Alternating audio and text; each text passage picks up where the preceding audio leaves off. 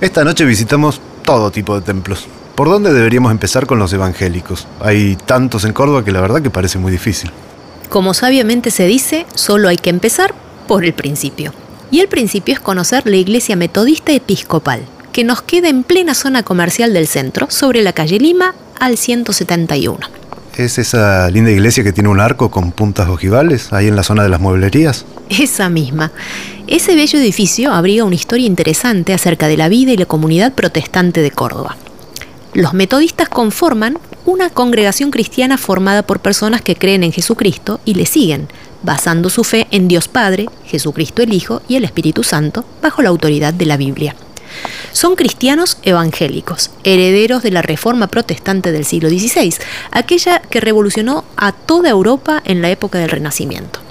El movimiento metodista en particular se origina en la Inglaterra del siglo XVIII, como un movimiento de renovación espiritual, misionero y social, y gracias a la fuerte labor misional, la Iglesia ya se encuentra en casi 100 países del mundo.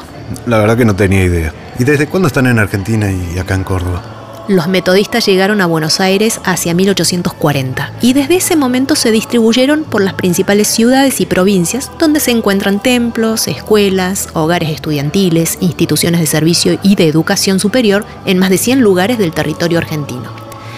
En Córdoba, el 5 de mayo de 1901, se realizó el primer culto público, considerado el nacimiento de la Iglesia Evangélica Metodista en la ciudad.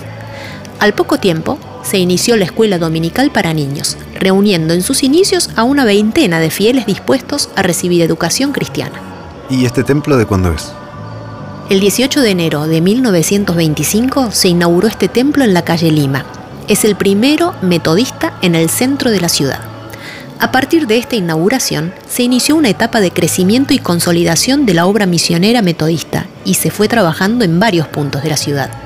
Hay templos metodistas en Alta Córdoba, en Barrio Pueyrredón, en Barrio Talleres y muchos más. La obra de este culto llega a cada punto de la ciudad de Córdoba.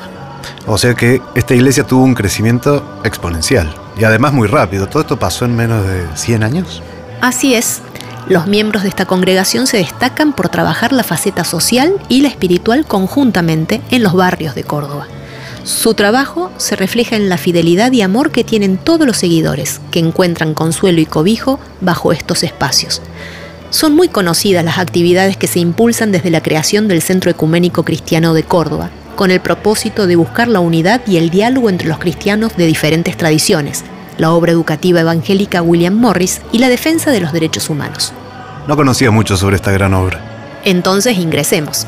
Ya desde afuera, este bello templo se nos ofrece cálido y abre sus puertas a todos los que tengan sed de vivir momentos de espiritualidad y comunión. Será otra visita obligada para Córdoba. Lo bueno es que podemos recorrerla esta noche de los templos y también en cualquier otro momento.